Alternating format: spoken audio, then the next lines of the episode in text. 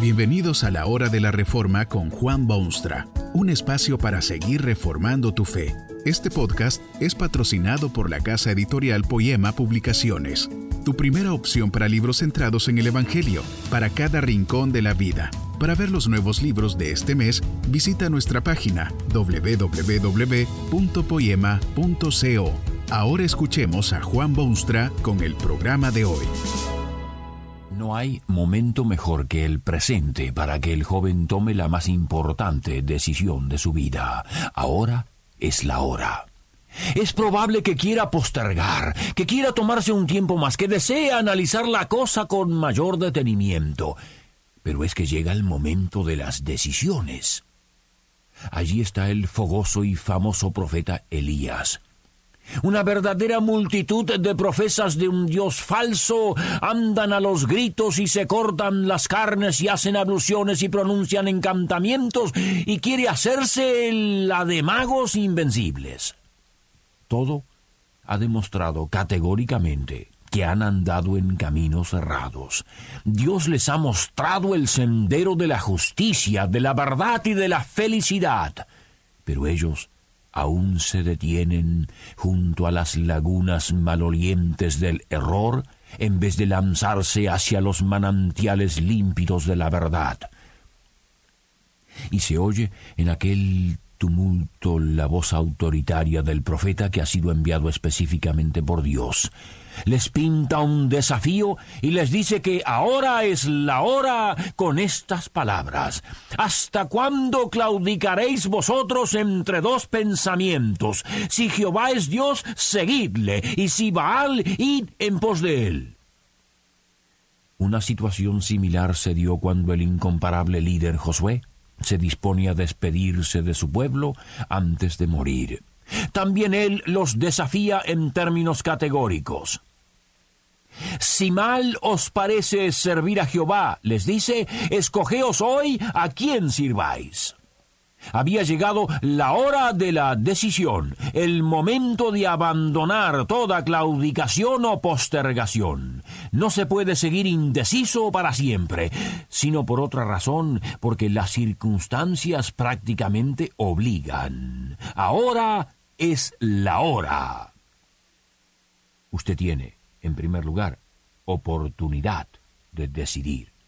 No hay fuerza ni en el cielo ni en la tierra que puede impedir a un joven que haga su decisión a favor o en contra de Dios y de su Hijo Jesucristo.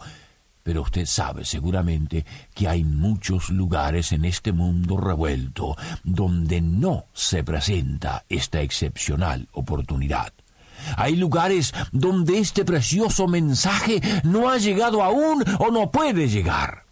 Hay autoridades erradas en muchos lugares que, en su ceguera insensata, no permiten que se deje oír claramente este mensaje de paz y de perdón. Los jóvenes en esas naciones no tienen la oportunidad de que usted disfruta. Pero es aún peor que eso.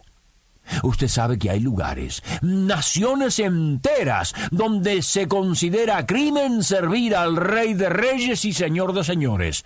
No necesita uno remontarse a los ruidosos coliseos de la vieja Roma, ni las lúgubres cárceles administradas por una Inquisición despiadada. Ocurre en tierras conocidas de este siglo nuestro. ¿Y usted, por otra parte? Tienen la maravillosa oportunidad. El mensaje de Jesucristo le ha sido presentado. Sabe el sendero porque se lo han señalado. El desafío lo mira en la cara. Ahora es la hora.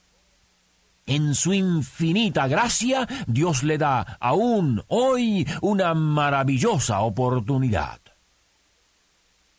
Pero hay una segunda consideración. Tal vez usted reacciona ante este desafío afirmando que quiere ser libre, que no desea ser esclavo de nadie, que es independiente en sus juicios y que no tiene la menor intención de declararse a favor de una causa o de otra. Tal vez le sorprenda esto. No es posible para el ser humano en uso de sus facultades ser totalmente independiente. Dada su propia naturaleza, usted requiere una causa a la cual servir. Un teólogo de fama designó ese aspecto del ser humano como semen religionis, semilla religiosa. Es la misma conclusión a la que llegó otro gran pensador que habló del ser humano como incurablemente religioso. Las fuerzas satánicas que ambulan por este mundo han tenido envidiable éxito en convencer a miles y millones que es posible vivir sin hacerse de ídolos y de diosesitos y de religión. En su interior usted sabe que esto no es así porque también sabe que su vida está dedicada a ciertos objetivos, ama ciertas cosas o conceptos, sueña con específicas realidades, y hay miles de cosas que usted las rechaza y otras miles que las defiende como si fuesen su propia sangre. Cierto es que sus convicciones no hayan sido bautizadas aún oficialmente como religión o sancionadas como sistema espiritual de estructuras definidas, esto, sin embargo, no transforma la realidad, sino que su misma insistencia indica claramente que considera su convicción con obvio celo religioso.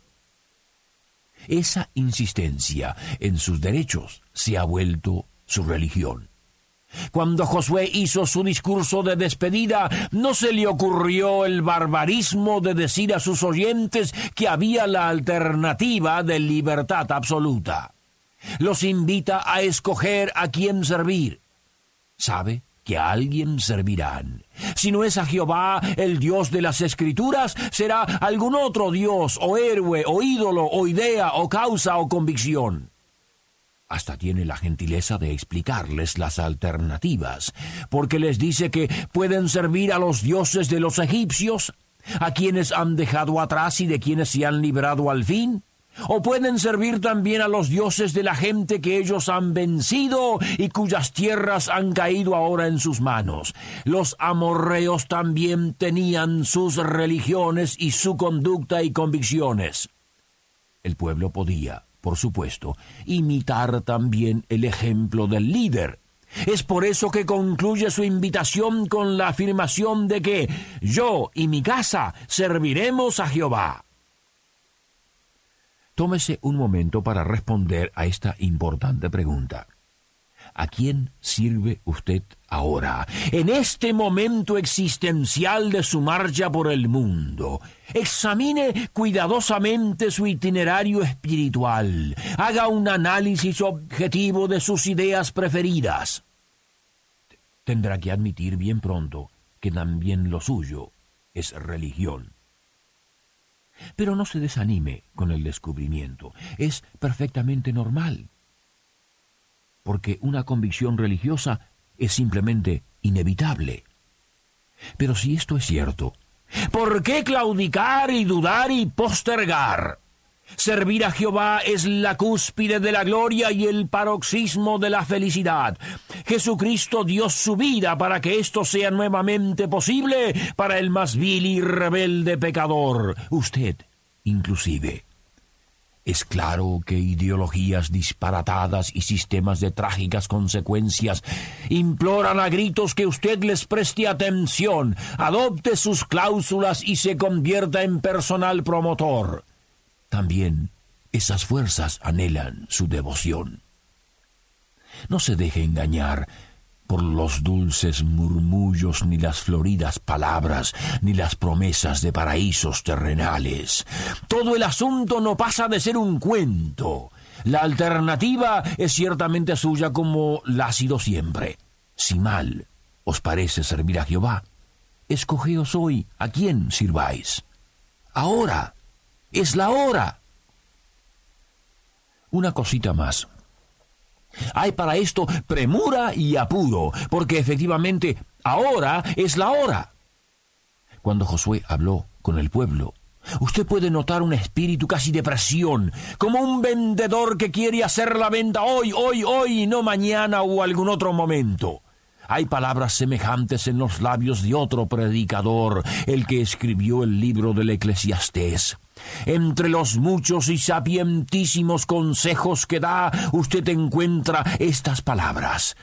Acuérdate de tu Creador en los días de tu juventud antes que vengan los días malos y lleguen los años de los cuales digas, no tengo en ellos contentamiento, antes que se obscurezca el sol y la luz y la luna y las estrellas, porque el hombre va a su morada eterna y los endechadores andarán alrededor por las calles.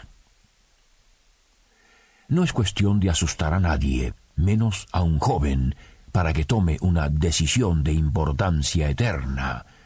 Si se hace esto debe hacerse mesuradamente, calculadamente, con sumo cuidado y total conocimiento de causa y consecuencia. Uno no puede impedir la obligación de advertir lo más claramente posible que ahora es la hora. Espera quizá momento más propicio, más conveniente, pero ¿Qué razón puede haber en todo el mundo para que usted crea que habrá algún día momento más propicio que el presente? Ahora es la hora. ¿Hasta cuándo claudicaréis entre dos pensamientos? El mundo actual casi obliga a una decisión, porque el mundo necesita de seres redimidos por el poder de Jesucristo. Los necesita ahora y no en algún futuro incierto. Su patria urgentemente necesita de sabia saneadora y energía juvenil y ciudadanía cristiana. Lo necesita ahora, en esta hora decisiva. Usted necesita tomar una decisión porque su vida es un desastre emocional, moral y espiritual. Usted desconoce el futuro, ni siquiera el mañana lo tiene asegurado. Como decía Jesús, necio, esta noche vienen a pedir de tu alma, y lo que has provisto, ¿de quién será? Que este mensaje nos ayude en el proceso de reforma continua según la palabra de Dios. Si quieres profundizar en la exposición bíblica, puedes buscar más recursos en www.poema.co. Allí encontrarás libros que te ayuden a entender la palabra de Dios y aplicarla a tu vida. Poema, el Evangelio para cada rincón de la vida. Nos vemos en el próximo episodio de La Hora de la Reforma con Juan Bonstra.